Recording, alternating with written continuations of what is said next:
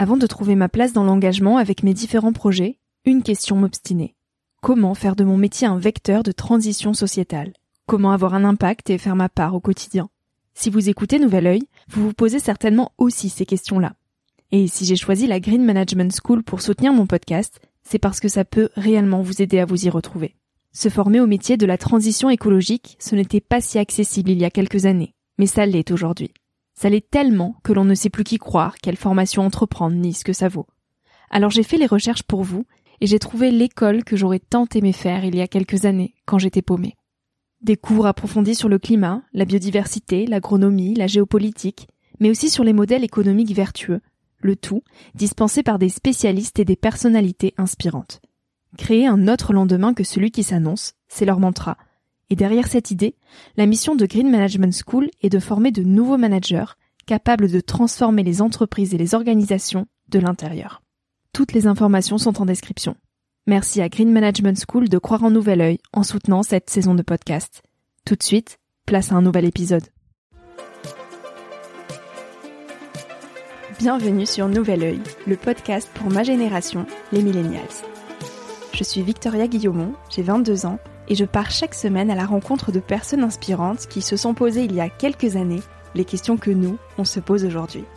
À un âge où l'on se cherche, où l'on construit son chemin et où on se pose beaucoup de questions sur notre avenir. Alors j'espère qu'écouter le parcours et les conseils de ces personnes qui ont rêvé, osé et qui ont de jolis messages à nous transmettre t'aidera à avancer d'un pied plus sûr dans la vie. Si tu souhaites m'encourager dans cette aventure, n'hésite pas à laisser un petit avis sur iTunes ou sur Apple Podcast et en parler autour de toi. Tu peux aussi m'écrire sur le compte Instagram Nouvel Oeil et retrouver tous les épisodes sur le site www.nouveloeil-podcast.com.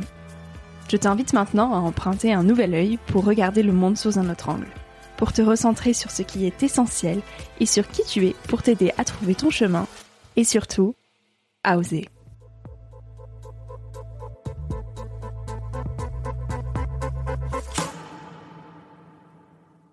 Passez à l'acte.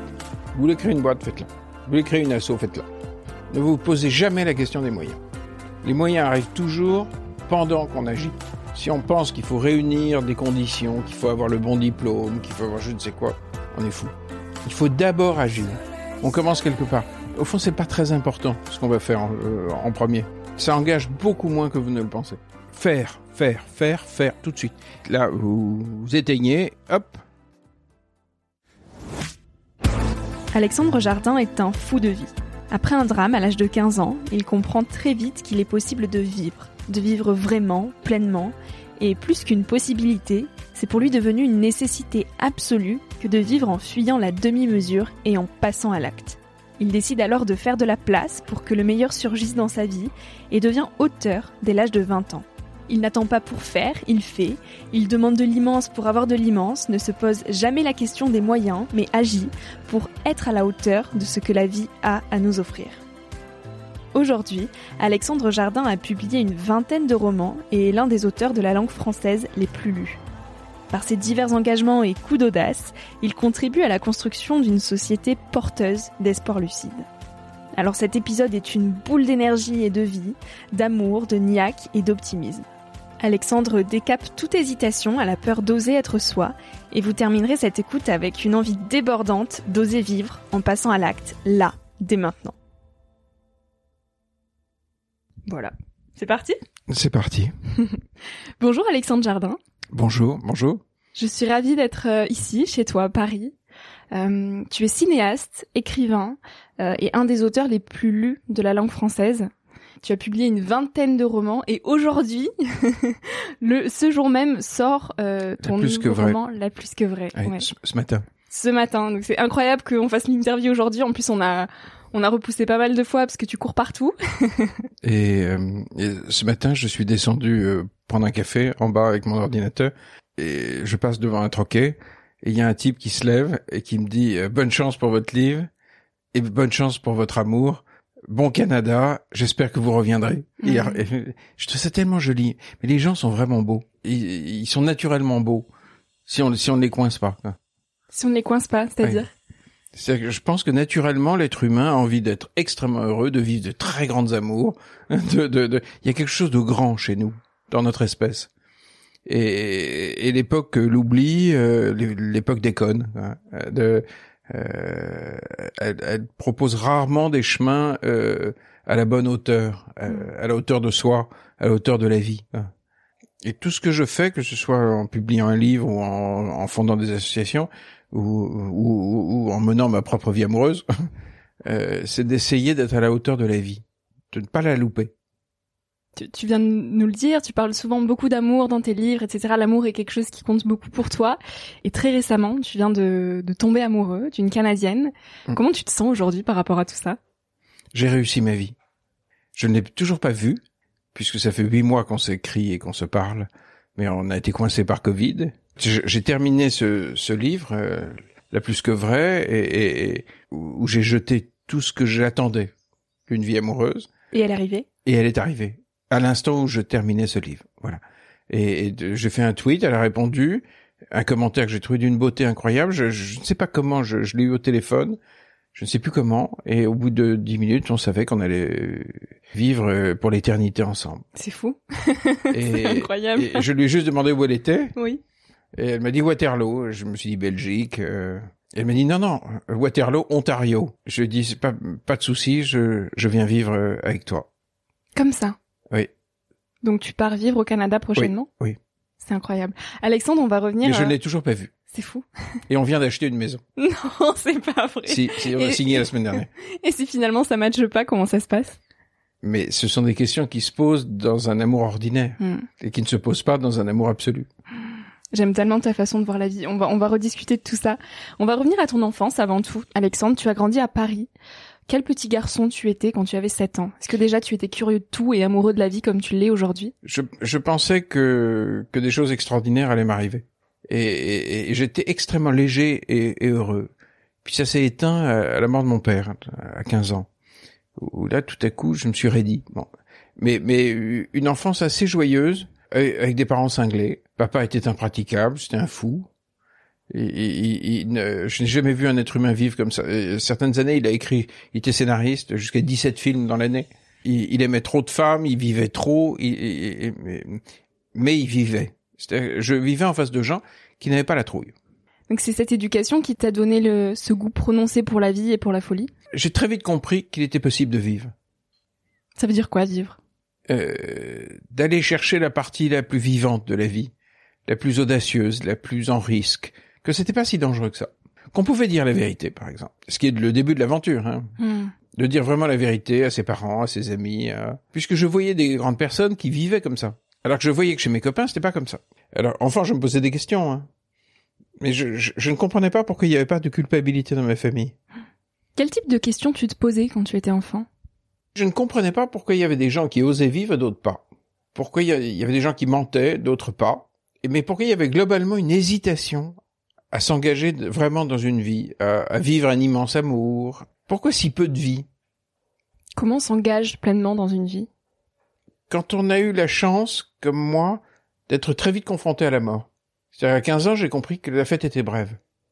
Et que donc il fallait, il fallait dire les choses, il fallait les faire, il fallait euh, non pas dire euh, j'écrirai un jour, mais écrire. Hum. Non pas dire euh, j'aimerais un jour, non, il fallait aimer. Tout de suite faire parce que le temps nous est, nous est beaucoup plus compté qu'on ne l'imagine. Donc dès, dès 15 ans, je me suis mis à, turbiner. Et quand, quand j'ai commencé à, publier mon premier livre, euh, que j'ai écrit à 20 ans, ça me semblait déjà très tard. Oui, tu as fait des, des études en sciences politiques mmh. et euh, dès l'obtention de ton diplôme, euh, tu dis que tu l'aurais déchiré, ce diplôme. Pourquoi? Parce que je m'étais trompé. C'était un diplôme à Sciences Po. J'ai suivi une filière qui s'appelait Ecofi, économie finance qui était en fait une école de gestion. Et j'ai compris que je n'étais absolument pas fait pour le monde de l'entreprise. Euh, c'était impossible. J'ai fait un stage. Je suis pas resté jusqu'au bout parce que je, je ne, ça me semblait intenable. Qu'est-ce qui te plaisait pas dans ce monde-là? Il y avait un détail que je n'avais pas euh, vu. C'est qu'on m'empêchait de sortir pendant la journée. J'étais censé rester dans un bureau. En fait, je n'y avais jamais vraiment pensé. Mais au moment où je me suis retrouvé enfermé dans un bureau, c'était à ne pas pouvoir disposer de mon de, de mes allées et venues j'ai cru que j'allais mourir. Et je me suis tout de suite proposé comme coursier, j'avais un scout, pour pouvoir sortir de la boîte. Et donc, quand tu as 20 ans, comment tu imagines euh, ta vie future? Comment tu perçois la vie des grands? Je savais qu'il y avait beaucoup de place. C'est-à-dire, je savais que, que l'improbable arrivait, que, que, que, que, ce qui peut sembler extraordinaire, en fait, euh, existe. Donc, je m'attendais tout le temps euh, à ça. Mais j'étais ultra pressé. Pressé de quoi? Que les choses arrivent. Je voulais aimer vraiment. Je voulais... Euh, comme souvent les, les, adolescents qui ont, perdu le ou leurs parents ou un des deux, on sait qu'il faut y aller.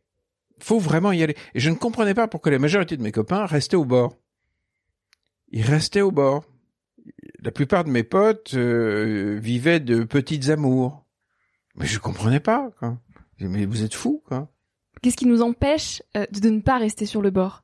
Pour moi, c'est. Qu'est-ce qui fait qu'on vit à demi-mesure finalement pour, pour, moi, la grande matrice, c'est la vie amoureuse. C'est dès lors qu'on s'engage complètement dans un amour, mais jusqu'à la folie, il y a quelque chose en nous qui, qui se libère euh, fondamentalement. Pour moi, c'est la grande matrice. Donc pour toi, sans amour, on ne peut pas vivre pleinement. Pour moi. Intéressant. Pour moi, c'est vraiment la matrice. C'est, c'est... Si j'aime petitement, je sais que je vais globalement vivre petitement. Hmm. Ton premier roman, tu nous l'as dit, tu l'as écrit à 20 ans, quand tu étais encore étudiant. Euh, ce roman, il s'appelle Bille en tête, et tu as gagné le prix du premier roman. Euh, et en 1999, tu crées l'association Lire et Faire Lire, qui fait découvrir euh, aux plus jeunes le plaisir de lire.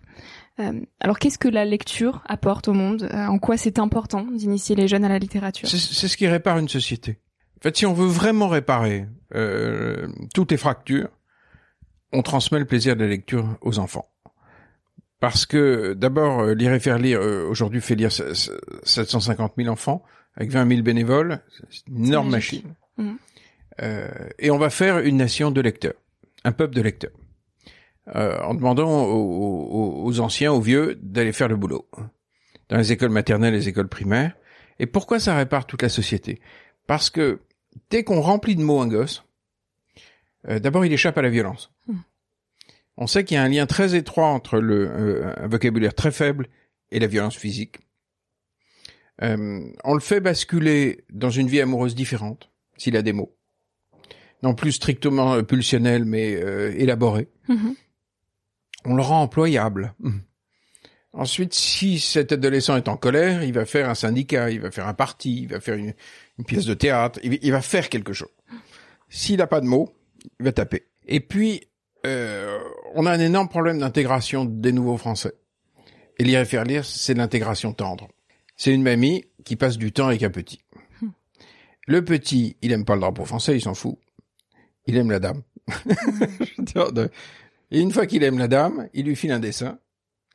Et si la dame avait des a priori sur l'immigration, elle les perd puisqu'elle est aimée. Au moment où elle fout le dessin sur son frigo avec un, un magnet, elle change de regard. Donc c'est un programme d'intégration réciproque par la tendresse autour des livres.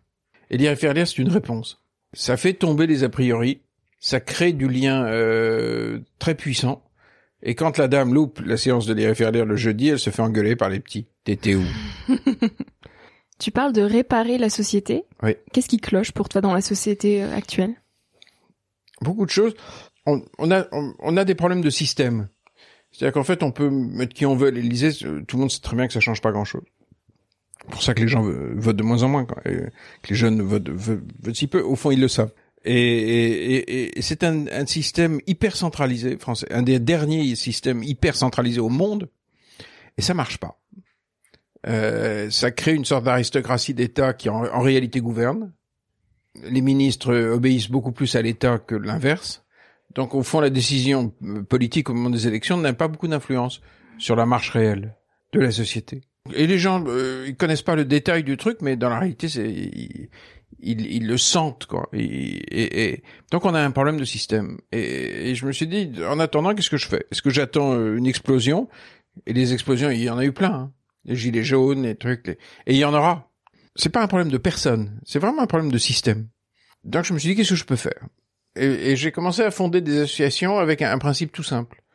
Trouver des gens qui, sur le terrain, réparent une fracture de la société et obtiennent des résultats. Et bâtir des extensions nationales. Avec bleu, blanc, zèbre. Ouais. Le, mouvement des zèbres, ça a été ça. Le rassemblement de, de, de gens que j'appelle des faiseux, c'est des gens qui, qui, qui, n'ont pas un discours, mais une action. Et, et, et moi, j'ai mis beaucoup de de- d'énergie, et là, je vais en mettre deux fois plus, parce qu'on on va accélérer sur les questions éducatives, qui sont les, les questions qui m'intéressent le plus. Mhm. Il me semble que gouverner pour de vrai, c'est pas gouverner des fonctionnaires, c'est bâtir des solutions éducatives. Puisque, en fait, tous nos problèmes de société sont des problèmes d'éducation. Qu'est-ce qui manque à l'éducation d'aujourd'hui? Euh, D'abord, elle, elle a trop lieu dans les institutions. Et on parie pas assez sur la créativité dans la société. C'est-à-dire quand on pense éducation, on pense éducation nationale, université. tout. Mais dans la réalité, euh, il y a une hyper créativité de la société. Et, et- et c'est un peu ça que je vais commencer à essayer de de- d'accélérer, de, mettre en ordre. C'est-à-dire quand quelqu'un a une solution, il faut la, il faut la monter vraiment. En... Deux exemples très cons. hein, euh, de ah, J'habite à Paris ce matin sur les chantiers euh, pour réparer les toits de Paris. Il manquait 500 personnes. 500 Rien que ça. euh, couvreurs capables de faire des toits en zinc, c'est-à-dire des, des artisans euh, géniaux. quoi. Mhm. Euh, quand un jeune est embauché dans ce secteur, les jeunes ne savent pas. euh, Quand il sait rien, il est embauché à 1500 par, net par mois. Au bout d'un an, il est à peu près à 3005. Et après, les gens se mettent à leur compte et ça se balade entre 9 et 10 000 euros par mois. Euh, tout ça pour avoir des métiers de gens libres qui vivent dans un environnement sublime parce que là-haut, c'est un des plus beaux endroits du monde. Pourquoi? Parce que au- au lycée, on nous a tous appris en gros que c'était les mauvais qu'on envoyait là-dedans. Hmm. C'est un système de dingue. C'est vraiment un système de dingue. C'est-à-dire que avoir un vrai métier, une vraie compétence, qui fait de soi quelqu'un de libre, n'est pas valorisé par notre société. Le, rêve étant de, de- que le système se, se reproduise et qu'on devienne euh, tous des bureaucrates. C'est- C'est vraiment un truc de dingo. Bon, penser l'éducation en dehors des systèmes.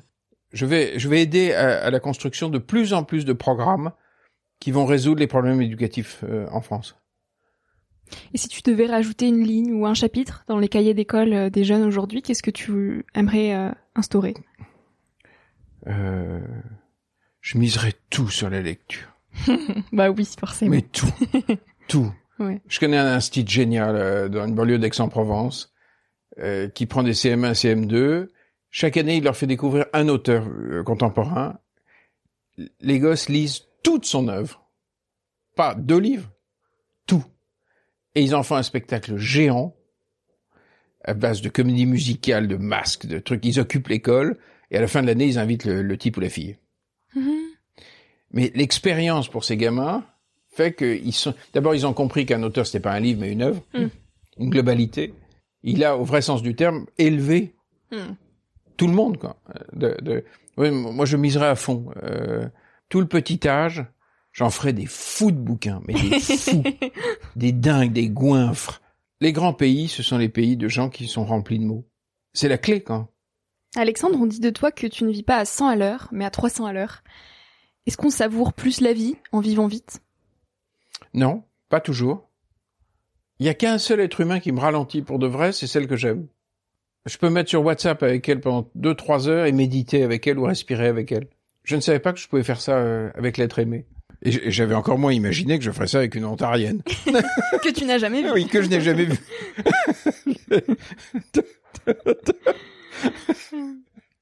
Tu aimes bien une phrase de Sandrine Villassier Soyons fous, sinon on va devenir dingue. Ah oui. Tu aimes la folie. Euh, comment elle se manifeste chez toi au quotidien, cette folie? Par des initiatives. C'était Vraiment par des initiatives. Quelle est l'initiative la plus folle que tu aies entreprise dans ta vie? Là, c'était la semaine dernière. Ouais. D'acheter, d'acheter une maison avec une femme que je n'ai jamais vue. C'est c'est vrai que c'est assez fou quand même. C'est la notaire pleurait d'émotion, l'autre notaire aussi. Après nous avoir essayé, de- avoir essayé de nous en empêcher, en nous expliquant qu'on était cinglés, qu'un truc. et puis c'est drôle, la notaire a essayé de me ralentir, et puis euh, c'est euh, c'est une amie. Et puis à la fin, quand j'ai signé, elle a poussé un cri. Elle a fait ah comme c'est beau. Aucun homme n'a jamais fait ça pour moi. Tout à coup, la fille est réapparue derrière la notaire. Ah là là. Il paraît que tu es toujours en retard, euh, que tu n'arrives jamais à être ponctuel. Pas Pourquoi toujours parce que j'ai un scooter, donc, euh, donc, quand, quand même. euh, je- Et puis là, tu étais à l'heure, mais parce que c'est moi qui suis venue. oui, euh, Mais je faisais beaucoup de choses euh, avant, depuis 5h30 ce matin. oui, oui. Je préparais euh, un projet géant pour Paris, euh, aussi un, un projet de, de docu-fiction important. Et puis je laissais des messages en, en Ontario pendant, pendant qu'elle dort. Mais alors combien de d'heures tu Ok, il y a les livres qui me tombent dessus. est-ce que tu arrives à dormir la nuit en fait? C'est surtout ça ma vraie question. J'allais te demander combien d'heures tu je- dors, mais est-ce que tu arrives à dormir? Je suis contre. Contre dormir. Oui. Non, je suis contre parce que euh, je vis en décalage horaire, puisque je, je vis euh, à l'heure de l'Ontario. Oui, mais je crois que même avant cette rencontre, tu... déjà tu dormais très peu. Oui, mais là, euh, ça m'a achevé. C'est la goutte de plus là. Le, le sommeil n'a aucun intérêt. Je, Oui, mais dor- le- je dormirai ma vie plus tard. Mais t'es pas fatigué la journée? Parce que je sais Si, que, moi personnellement, quand euh, quand euh, quand je dors pas bien la nuit, euh, la journée, je savoure beaucoup moins parce que je suis pas reposée. Non, je savoure, mais parfois je tombe. Parfois je m'effondre et je tombe sur le lit et je m'endors. En pleine journée. Oui. Ok. Il y a euh, Jean-Paul Antoven qui dit de toi que tu as cette capacité à rendre euh, l'improbable possible. Comment on cultive cette aptitude? Qui est quand même relativement chouette. J'essaye. tu essayes, tu y arrives? Oui, euh, et en général, des choses ont lieu. Quand on dit quelque chose qui a du sens, en général, on n'est pas le seul à s'en rendre compte. Donc, ça met en mouvement. Je suis très surpris par le nombre de choses qui se font tout simplement parce que je vais le demander. Souvent, on n'ose pas. Quand j'avais euh, 18 ans, j'avais écrit une pièce de théâtre. J'essayais de, de monter ma pièce, j'allais voir des directeurs de théâtre qui me foutaient dehors, qui me prenaient pour un godluro, qui me viraient. qui- J'arrivais pas. Euh, et euh, du coup, j'ai envoyé ma lettre à, à Jean Anouilh. Ma lettre, ma, ma pièce. Jean Anouilh, l'auteur d'Antigone. Et euh, il me répond. et je lui demande de m'aider. Il me dit OK. Et il envoie une lettre à un immense acteur de théâtre, qui est Michel Bouquet. Et euh, je vais voir Bouquet au théâtre de l'Atelier à Paris. Et je lui dis voilà, euh, c'est Jean Anouilh qui, m'a dit euh, de venir vous voir. Et il me dit je sais, j'ai reçu une lettre d'Anouilh. euh, il lit la pièce et il me dit je vais la jouer. Mais si je n'avais pas demandé, ça n'aurait pas eu lieu. C'est absolument incroyable. Mais en fait, quand on s'assied deux minutes, évidemment qu'il faut aller honorer les gens. Arrêter de les traiter comme euh, du menu fretin. En plus, ce sont des jeunes qui ont encore plus besoin de valorisation. quoi. Réussir sa vie, c'est quoi pour toi, Alexandre? C'est aimer une femme. On y revient toujours. Ah oui, non mais c'est ça. Fondamentalement, c'est ça. Le, le, le, le reste, on fait de son mieux. Ou aimer un homme Oui, oui, euh, mais pour, pour moi, c'est aimer. C'est indéniablement ça. C'est se réveiller émerveillé par l'autre, ébloui par ce qu'il devient, euh, ébloui de, de vivre à un certain niveau avec l'autre. Comment on aime euh, vraiment quelqu'un? Alors, dans la, quand j'ai écrit La plus que vrai, je, je croyais tout ce que j'écrivais. Et puis j'ai assez changé de point de vue depuis ma femme canadienne. J'ai découvert quelque chose auquel je ne m'attendais pas. Que lorsqu'on est vraiment en face de l'être pour qui on est né, il n'y a plus rien à faire. Tout se fait. Il n'y a plus de décision à prendre. Ça se fait tout seul. Je n'ai pas décidé d'aller en Ontario. C'était comme ça. Je n'ai pas décidé, on n'a pas décidé d'acheter cette maison. Ça s'est fait. Et au fond, c'est comme s'il y avait un changement de paradigme complet. Je n'ai pas décidé de lui être fidèle depuis huit mois. Ça se fait, et c'est de l'ordre de l'évidence. Et je crois que le propre d'un immense amour, c'est que ça décide à notre place. On le vit moins qu'on est vécu par cet amour. Il se cherche cet amour ou il nous tombe dessus? Il faut l'accueillir. C'est-à-dire qu'il faut être prêt à l'immense. Si, si on ne laisse pas l'immense rentrer dans notre vie, c'est pour ça que je suis aussi heureux de, de publier ce livre. Parce que je crois qu'il faut publier des livres qui disent que, c'est, que, que cette taille d'amour existe. Au fond, au fond, il faut publier des livres, faire des films, écrire des chansons qui disent que les contes disent la vérité. Parce qu'on vit tellement dans une époque qui, qui dit l'inverse et qui résume tout à un acte de consommation. Comme s'il fallait tout consommer. Mhm. Alors c'est pas terrible de consommer un être humain. Je veux dire, moyen. Accepter, faire de la place pour que la grâce entre dans notre vie. À force d'écrire sur l'amour absolu, on le fait venir. Et pour euh, celles et ceux qui n'ont peut-être pas euh, ce goût pour l'écriture, comment ils pourraient euh, faire venir l'amour au-delà Lisez. de... par la lecture ok. Lisez, méditez, faites de la place. Demandez à la vie de l'immense, et il y aura de l'immense. Si vous demandez du minable, il y aura du minable. Ayez cette joie-là, cette joie prémonitoire. Attendez-vous à ce que le sublime vous tombe sur le coin de la gueule. Parce qu'en fait, on est construit pour ça. Notre, notre mécanique psychique, émotionnelle, euh, physique, euh, biologique est faite pour, elle n'est pas faite pour, pour des histoires de nazes. De- Sinon, les contes n'auraient jamais été écrits. Pour toi, la joie, elle permet tout. Comment on la cultive, cette joie, au quotidien? En n'hésitant pas. Si on veut faire quelque chose, on décroche son téléphone. On y va. Au pire, on nous raccroche au nez. Pas très grave. On prend un ticket de métro et on y va. On rentre par la fenêtre. De- de- de- Je vais vous raconter une histoire qui est vraie. Euh, Parce qu'il y a des histoires que tu racontes qui sont fausses. Parfois, oui. C'est non. Oui, si, si, parfois. Euh, parce que euh, quand j'ai été dans des moments de ma vie où, où le réel me décevait trop, je racontais des histoires qui n'étaient pas exactes. Parce, parce que j'étais tellement déçu par la réalité. Mais qui est une histoire vraie. Euh, je vous invite à aller voir le- ce témoignage sur le site euh, du mémorial de la Shoah. Ok, je mettrai les liens. Une femme qui s'appelle euh, Hélène Wexler. W-E-K-S-L-E-R. D'accord, je vais retrouver Hélène tout ça. Wexler. Et elle raconte que sa mère et son frère euh, ont été arrêtés par la police française et, et sont enfermés au Veldiv, une famille juive. Que fait-elle? Elle ne le supporte pas. Elle a 15 ans, elle va à la commandanture, au siège de la Gestapo, et elle veut voir le patron. On la fout dehors. Mhm. Mais elle avait une étoile jaune, donc elle est totalement cinglée, quoi. De, de, de- Mais elle ne le supporte pas. Elle, guette, elle s'aperçoit que le matin, euh, vers 6 heures, il y a un changement de garde. Elle se faufile dedans. Elle est dans le bâtiment, elle demande où est le bureau du chef. Elle rentre dans le bureau du chef et elle l'attend. Le mec arrive, patron de la Gestapo, voit une, une fille juive dans son bureau de 15 ans, il hallucine. Hmm. Et la fille dit, Hélène dit, vous avez arrêté ma mère et mon frère, je ne le supporte pas. Vous allez les libérer. Le mec lui hurle dessus, elle raconte tout ça, une scène épouvantable d'injures, de trucs. Elle écrit le nom de sa mère et de son frère, mais au péril de sa vie. Normalement, le mec aurait dû la faire arrêter tout de suite, quoi. Elle, elle aurait dû être déportée dans l'instant. Elle fait face. Et le lendemain, sa mère et son frère sont libérés. Plus tard, ils ont été attrapés, ils sont partis pour Auschwitz. Eux sont morts, mais elle a survécu. Mais à 15 ans, c'est une scène. Je veux dire, on écoute ça, on se dit mais qu'est-ce que je suis en train d'écouter? Il y a des êtres qui n'ont pas hésité à exister. Tu as le sentiment qu'il y a plus de d'êtres qui osent exister ou qui n'osent pas? Non, on est mal élevés tous. On n'est pas élevés de- dans l'idée qu'il faut y aller. Il faut y aller. Qu'est-ce que tu aurais aimé qu'on te dise plus tôt? Que la vie t'a appris euh, au fil des années, mais que qui t'aurait permis d'aller peut-être plus vite ou de, de, de plus savourer les choses euh, si tu l'avais su euh, plus dise- jeune. Dans les moments où je me perds, parce que je suis comme tout le monde, j'ai des moments où je me perds, hein, où je fais n'importe quoi, où, euh, ça nous arrive à tous. Médite. Rentre à l'intérieur de toi. Tu médites tous les jours? Maintenant, oui.